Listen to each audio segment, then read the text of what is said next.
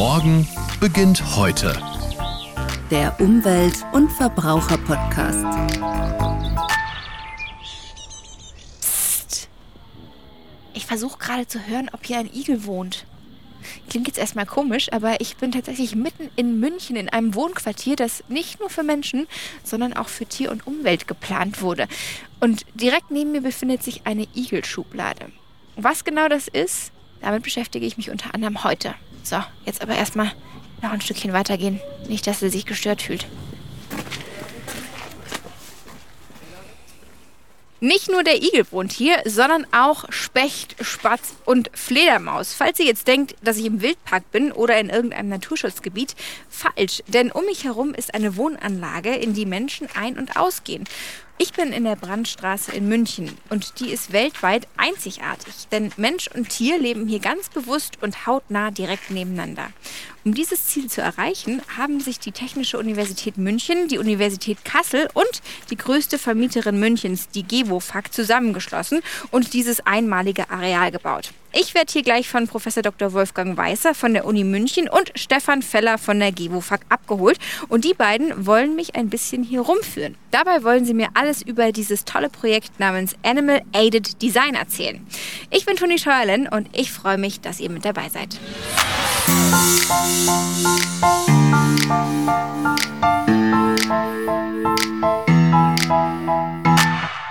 Hallo Wolfgang, hallo Stefan.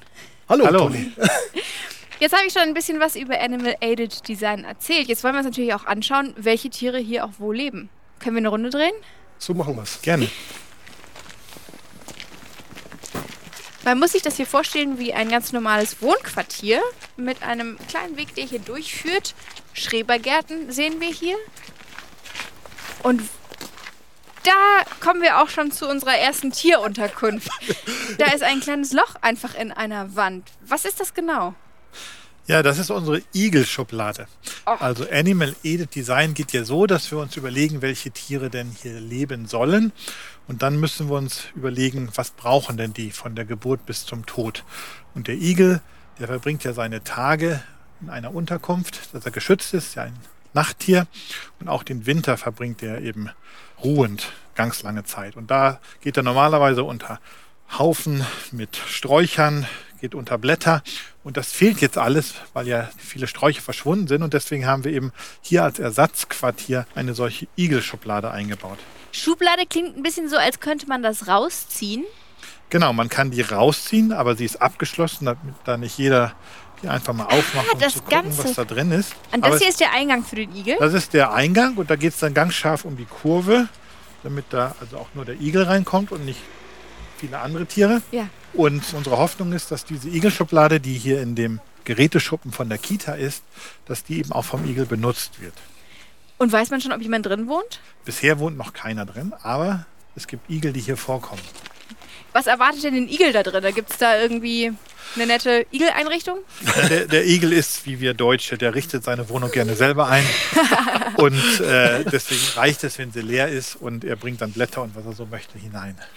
Oben auf dem Dach sieht man jetzt nicht, aber hier oben drauf ist ein sogenanntes Sandbad. Da haben wir auch eine Dachbegrünung, aber viele Vögel brauchen Sand, um eben ihre Gefieder einzustäuben gegen Parasiten.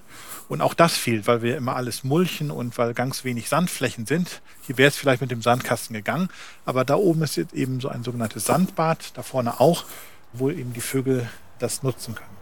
Also so wie wir im Sommer äh, zum Strand gehen, können die hier einfach auf den Die Geräteschuppen können auf den Geräteschuppen und wir sind auch noch dabei, eine Wasserschale anzubringen, dass sie also auch baden können im Wasser oder eben im Sand.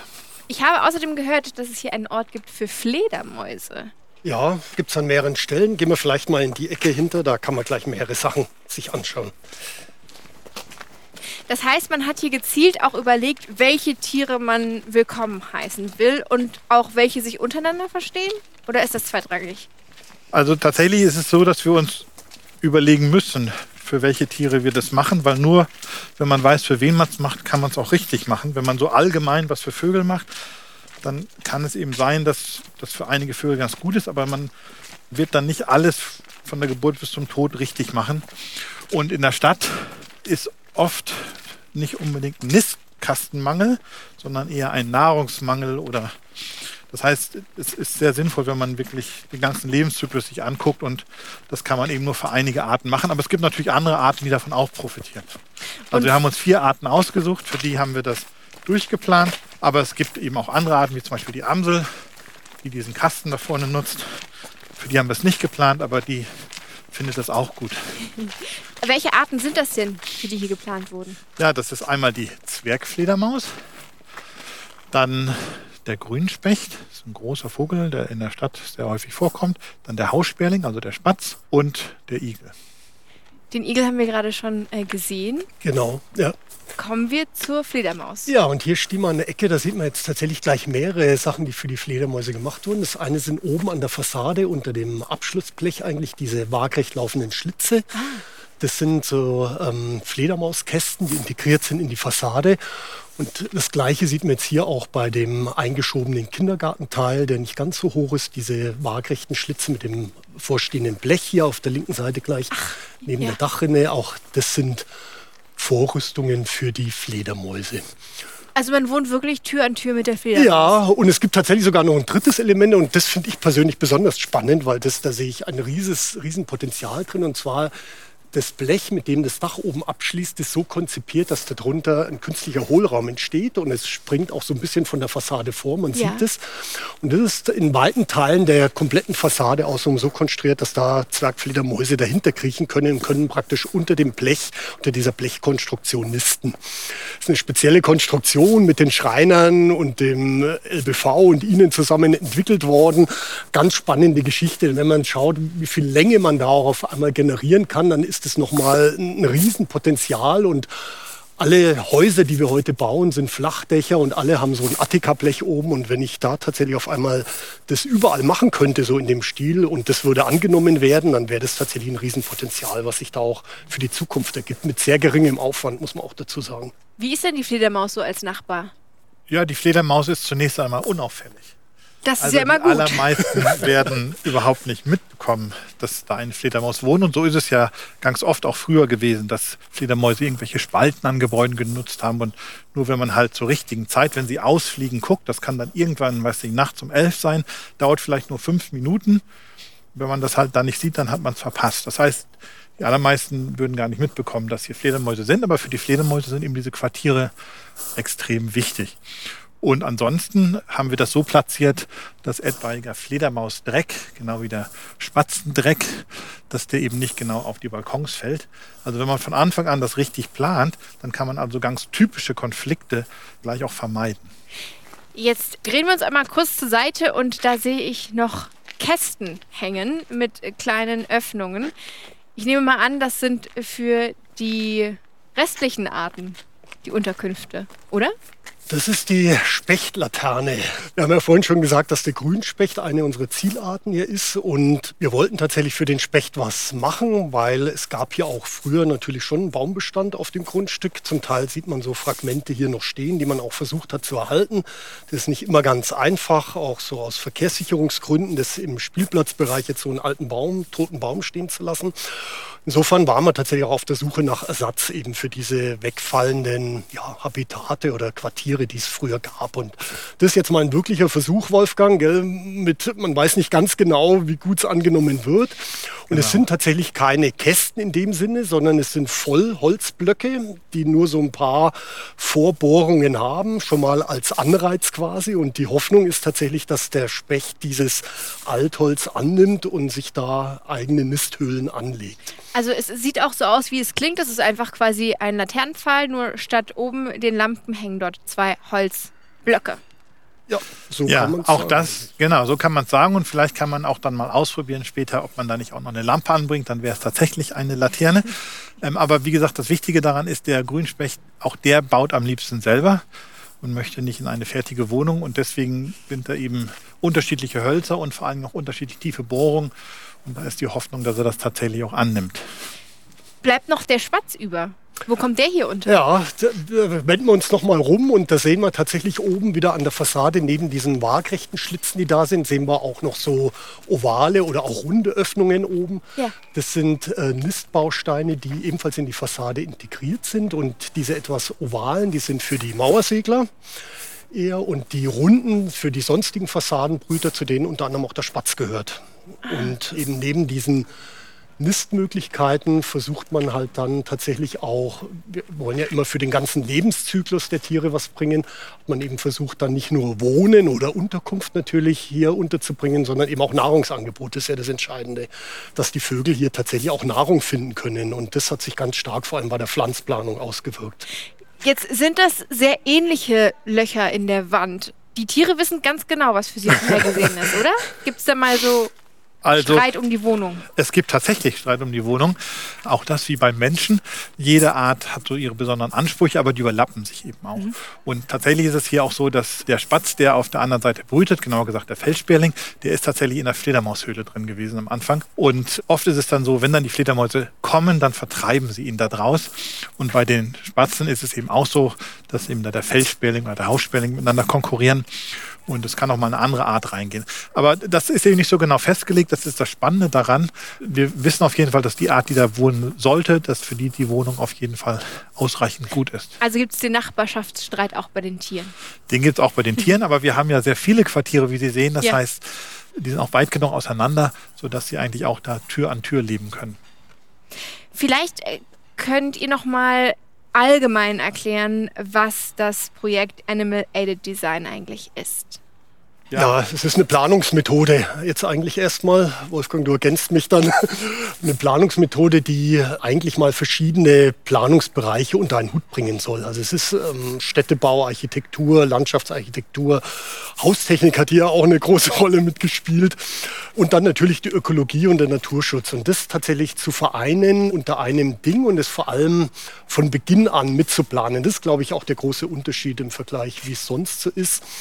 Wir planen natürlich erstmal für die Menschen, die hier leben sollen, klar. Aber gleichzeitig planen wir für die Tiere und wir planen mit den Tieren. Und das finde ich fast so ein bisschen das Entscheidende, weil dieses Planen mit Tieren kann die Planung bereichern, indem man tatsächlich hier einfach einen zusätzlichen Aspekt in so eine Wohnanlage mit reinbringt, dieses Thema Naturerlebnis, Vogelgesang hören, Igel beobachten, das tatsächlich so ein bisschen auch Vertrautheit oder Lebensgefühl in so eine Anlage mit reinbringen soll, dass sich die Leute und die Menschen, die hier wohnen, wohlfühlen. Und ja, natürlich möchte man auch Ersatz schaffen für kaputtgegangene Lebensraum der Tiere oder vielleicht auch schon lange nicht mehr vorhandenen Lebensraum von Tieren. Auch das ist ja eine, eine Perspektive, dass man hier vielleicht auch wieder neue Arten ansiedeln kann, zukünftig mal.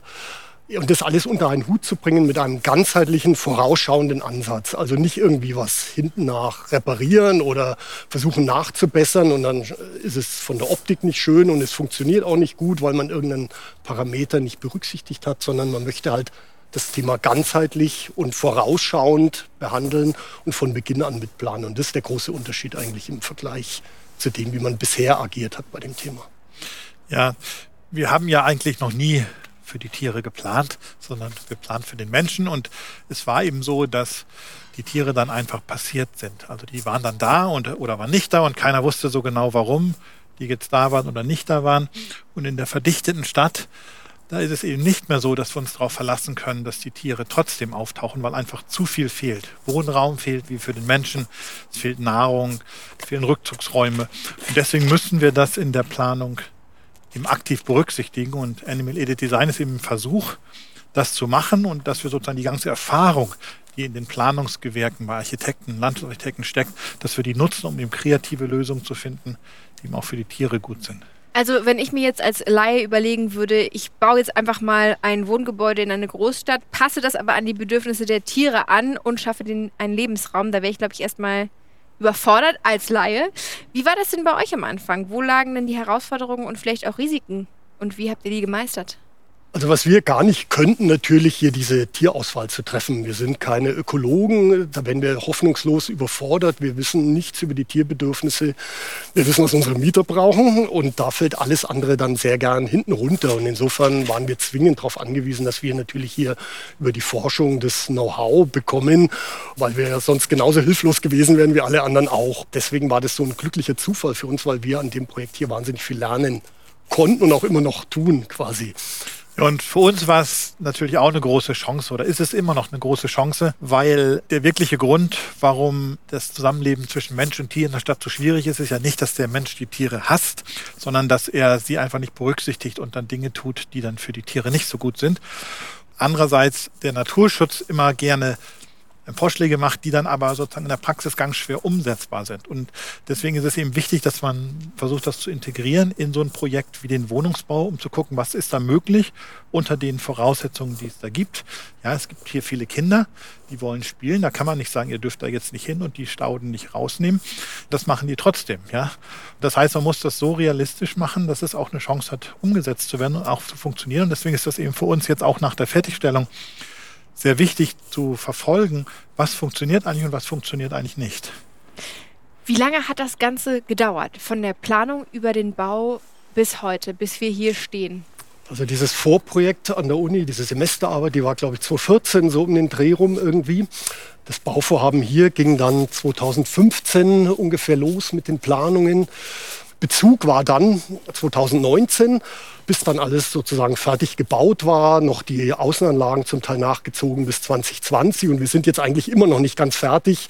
Wir müssen noch Dinge zum Teil wieder neu bepflanzen, weil sie nicht funktioniert haben oder von den Kindern niedergetreten wurden und so.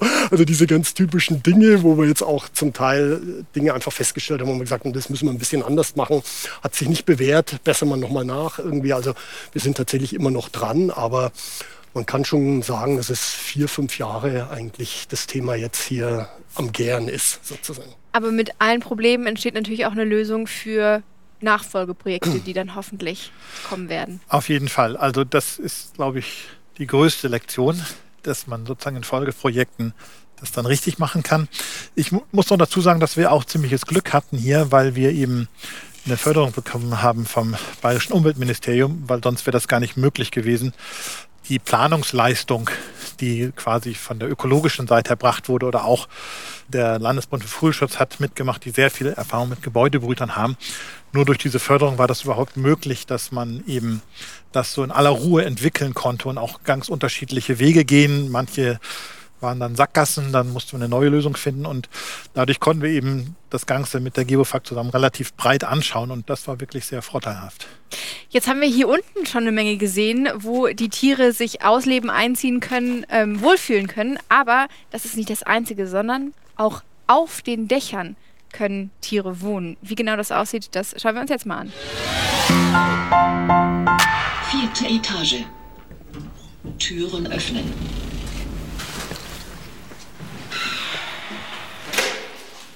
Wir sind jetzt mit dem Fahrstuhl in den vierten Stock gefahren und stehen hier ganz normal im Hausflur. Aber jetzt passiert hier was an der Decke. Oh. Ah, so kommen wir aufs Dach. Hier wird gerade eine Leiter aufgezogen, ausgezogen. Und da klettern wir jetzt hoch. Geh mal vor. Gut.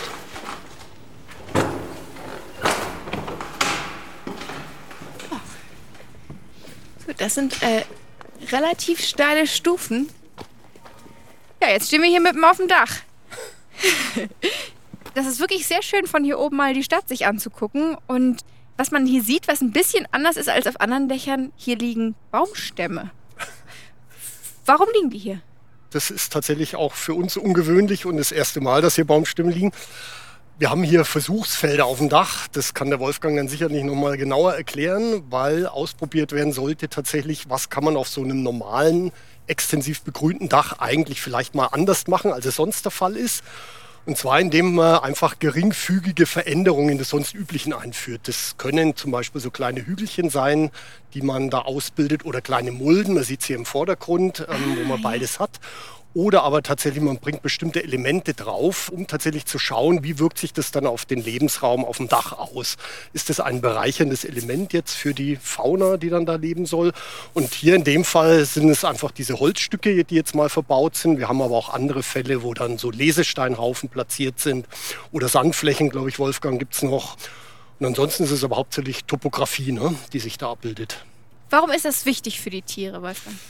So eine Dachbegrünung ist eigentlich ein sehr lebensfeindlicher Lebensraum, weil es im Sommer sehr heiß wird und sehr trocken und im Winter wird es sehr kalt und auch sehr trocken. Und viele Insekten zum Beispiel, die leben Teil ihres Lebens im Boden. Und wenn man hier auch Insekten haben möchte, dann muss es eben so sein, dass die auch überleben können das ganze Jahr. Als Larven zum Beispiel im Boden.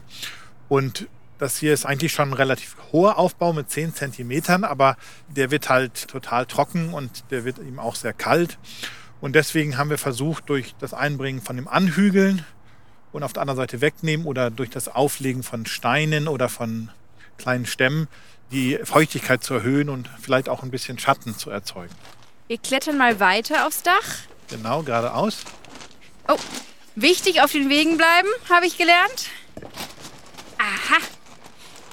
Also man kann sich das ein bisschen vorstellen, ähm, wenn man verschiedene Untergründe testet, um beispielsweise Schuhwerk zu testen, dann gibt es doch auch mal solche verschiedenen Flächen, Genau. über die man läuft. So kann man sich das hier vor vorstellen. Es gibt ähm, kleine Hügel, es gibt Steinhügel, es gibt Baumstämme und die haben immer unterschiedliche, ja, sind unterschiedlich interessant für unterschiedliche Tiere, nehme ich an. Das soll sich rausstellen, genau.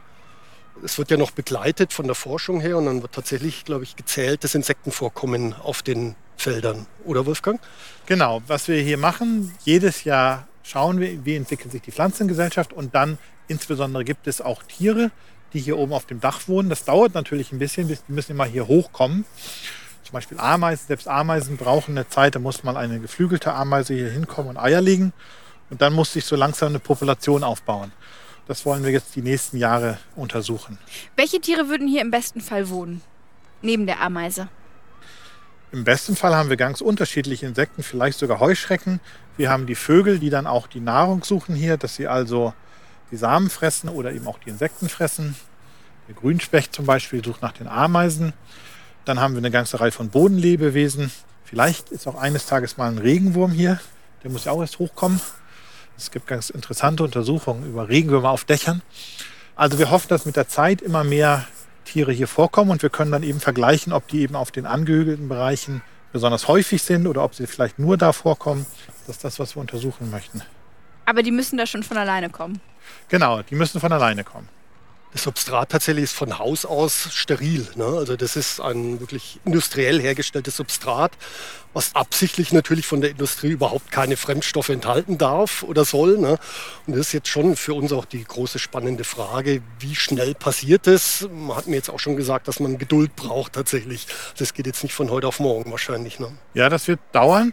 Wir haben jetzt schon sehr viele Springschwänze, die sind sehr klein, einige Millimeter. Und wir haben eben fliegende Insekten letztes Jahr gesehen, aber wir hoffen, dass sich vielleicht einige jetzt schon als Larven auch im Boden befinden. Das heißt, wir werden dieses Jahr auch den Boden das erste Mal beproben. Man kann das hier sich so ein bisschen vorstellen wie ein, ja, wie eine kleine Grünfläche auf einem Flachdach. Also man hat hier auch kleine Wege mit Kiesstein und äh, kleine Grünflächen. Hm, Wie habt ihr das alles gebaut und bepflanzt? Was sind das für Pflanzenmischungen? Ja, da haben wir tatsächlich so ein bisschen auch gerungen. Ähm, geplant war am Anfang, glaube ich, ein bisschen was anderes. Ne? Man wollte so ein bisschen autochtone Pflanzenmischungen hier aus dem Umland nehmen. Das heißt Samen, die in der Wildnis gesammelt wurden, die dann hier aufgebracht worden sind. Ähm, man hat sich dann doch dagegen entschieden, weil wir haben immer ein größtes Problem damit, wenn zu viel Grasanteil dabei ist. Das bringt Probleme dann später im Unterhalt mit sich. Das Gras ist sehr dominant, setzt sich durch im Vergleich zu anderen Sachen. Und wir wollten hier tatsächlich eine möglichst ausgewogene, kräuterlastige Mischung haben, so dass es hier jetzt tatsächlich eigentlich eine Standardmischung ist, wie sie üblicherweise tatsächlich verwendet wird. Wir haben ein bisschen Augenmerk darauf gerichtet, dass sie möglichst vielseitig ist, also sehr, sehr viele Kräuter, sehr, sehr viele Sedumarten. Das sind diese dickfleischigen Pflanzen, die man hier überall wachsen sieht, damit tatsächlich für jeden Lebensraum, der sich hier ergibt, sich auch eine passende Pflanzenart findet in dieser Mischung. Und damit auch ein geeigneter und äh, willkommener Lebensraum für Tiere. Ja, das hoffen wir und es ist eben toll, dass die Gebofaktor Stefan darauf geachtet haben, weil so ist das eben übertragbar. Das ist eine Standardmischung, die man in ganz Deutschland einsetzt und wenn es hier funktioniert, dann können eben diese Dinge, die wir hier ausprobieren, bundesweit eingesetzt werden. Dafür drücke ich die Daumen. Ich bin auf jeden Fall begeistert, wie es hier aussieht. Das ist toll mit den Tierchen hier rundherum und vor allem auch echt idyllisch in so einer Wohnsiedlung. Toll, dass ihr Animal Aided Design ins Leben gerufen habt und damit beweist, Mensch und Tier können friedlich nebeneinander leben. Vielen Dank für den Rundgang und ich hoffe, sowas gibt es dann auch wirklich immer öfter. Dankeschön. Gern geschehen. Gerne.